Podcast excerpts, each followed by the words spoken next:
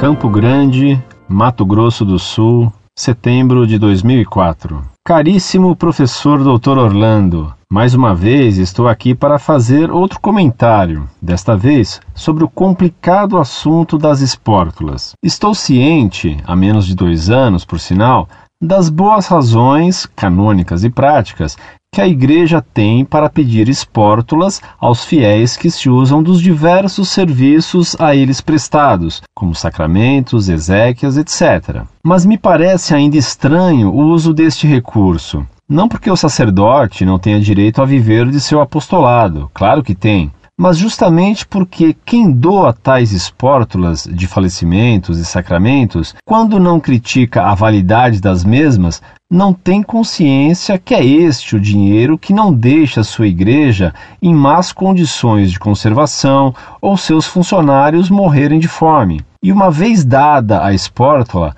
esta categoria de fiéis nunca mais volta lá. Ou seja, é um batizado que negligencia a sua religião e, por consequência disso, não se lembra que é responsável não só nas horas difíceis, mas sempre por sustentar a sua religião. E nem se dá conta de que a devolução mensal do dízimo é também um dos recursos, o mais regular, a meu ver, para não deixar a sua igreja morrer de falta do material. Aproveito, diante disso, para te fazer algumas perguntas. Primeiro, na Igreja pré-Vaticano II, era comum e incentivada a devolução do dízimo? Por quê? Segundo, as dioceses hoje procuram dar ênfase à conscientização do dízimo, mostrando inclusive fundamentos bíblicos e tentando substituir uma cultura de sustento das igrejas baseada no trinômio bingo churrasco quermesse.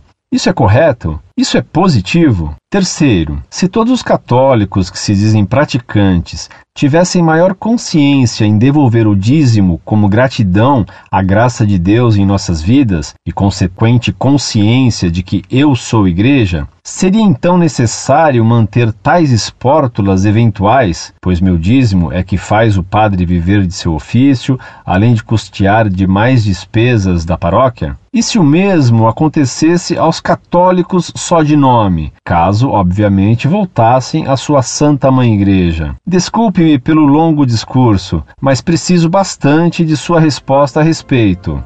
Abraços.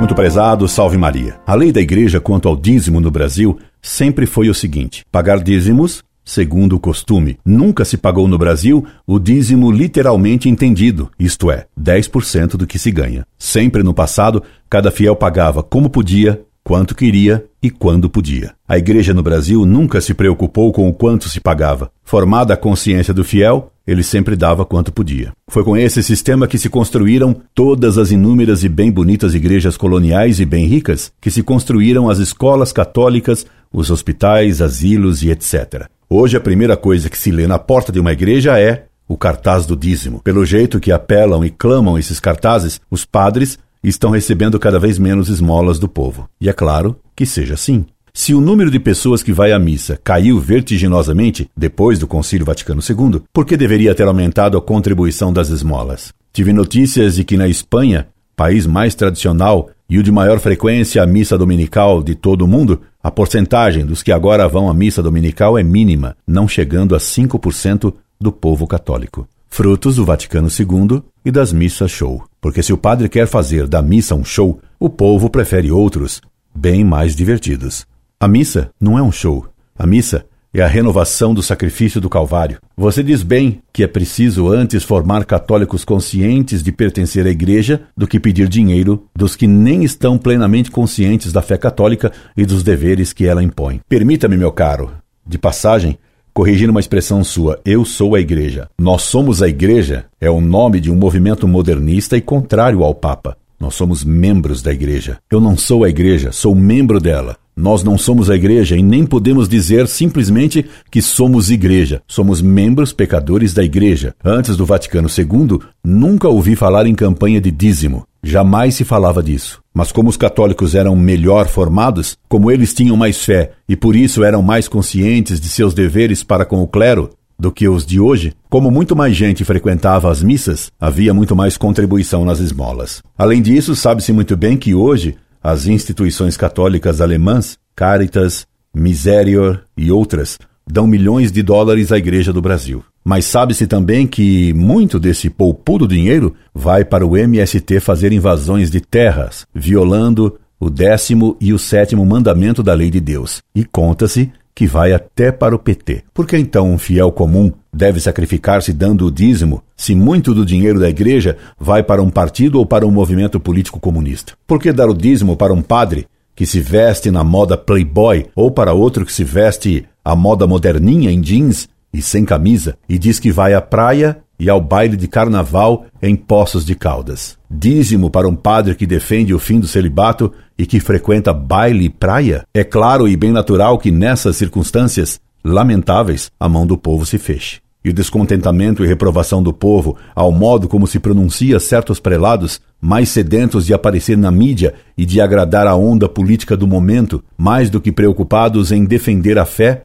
desagrade ao povo. Ainda agora, enfrentando o clamor popular, a CNBB defendeu o atual Estatuto da Criança, criança barbada de 18 anos, e a não diminuição da idade penal, que certamente diminuiria a criminalidade juvenil. Enquanto o povo, em imensa maioria, levado pelo bom senso e apoiado até pela doutrina católica, pede mais rigor da justiça e mesmo a pena de morte, a CNBB e os políticos que mais falam em nome do povo não aceitam a vontade do povo. Se o povo em imensa maioria, quer a diminuição da idade penal, aí a votação do povo não vale. O povo está equivocado, eles é que estariam certos. Se o povo quer a pena de morte, aliás, em consonância com o que diz a Sagrada Escritura e a doutrina católica de sempre, esses bispos e esses políticos declaram que o povo precisa ser conscientizado que o povo é ignorante. E para conscientizar o povo, falam em dízimo. Para alguns bispos marxistoides da CNBB, assim como para os políticos demagogos que pretendem falar em nome do povo, a vontade do povo só vale quando coincide com o capricho ideológico deles. Antes do Vaticano II, se ensinava aos católicos que eles deveriam dar a vida pela Igreja. Em consequência, eles estavam prontos a dar a vida pela Igreja e, portanto, com muito mais facilidade davam o dinheiro que podiam, como manda o quinto mandamento da Igreja: pagar dízimos segundo o costume. Mas se se ensina que qualquer religião salva e que quem pretende dar a vida pela fé católica é um fanático, por que então ir à missa e ainda por cima dar o dízimo para o padre moderninho ir a festas? Desse modo, como se espantar que tenham diminuído as esmolas nas igrejas? Bem nos ensinou nosso Senhor Jesus Cristo: procurai antes o reino de Deus e sua justiça, e tudo mais vos será dado em acréscimo. Como essa advertência de Jesus, nosso Redentor, calha bem para o clero progressista, dominante hoje em dia, e que se procura algum reino, é o do marxismo, julgando que justiça é a igualdade, é pegar o que é dos outros, e não que justiça é dar a cada um o que é seu, a quem a honra a honra, a quem o temor, o temor, a quem a glória, a glória. E só depois de ter dado a fé verdadeira e os sacramentos corretamente e também bom exemplo ao povo, poderia reclamar, a quem o dízimo, o dízimo. Aproveito a ocasião para desejar-lhe um santo Natal, com muitas graças de Deus para você e para sua família, assim como para o seu vigário, com farto dízimo proporcionado a seu zelo pela fé católica e pela virtude. Incorde Jesus Semper, Orlando Fedele.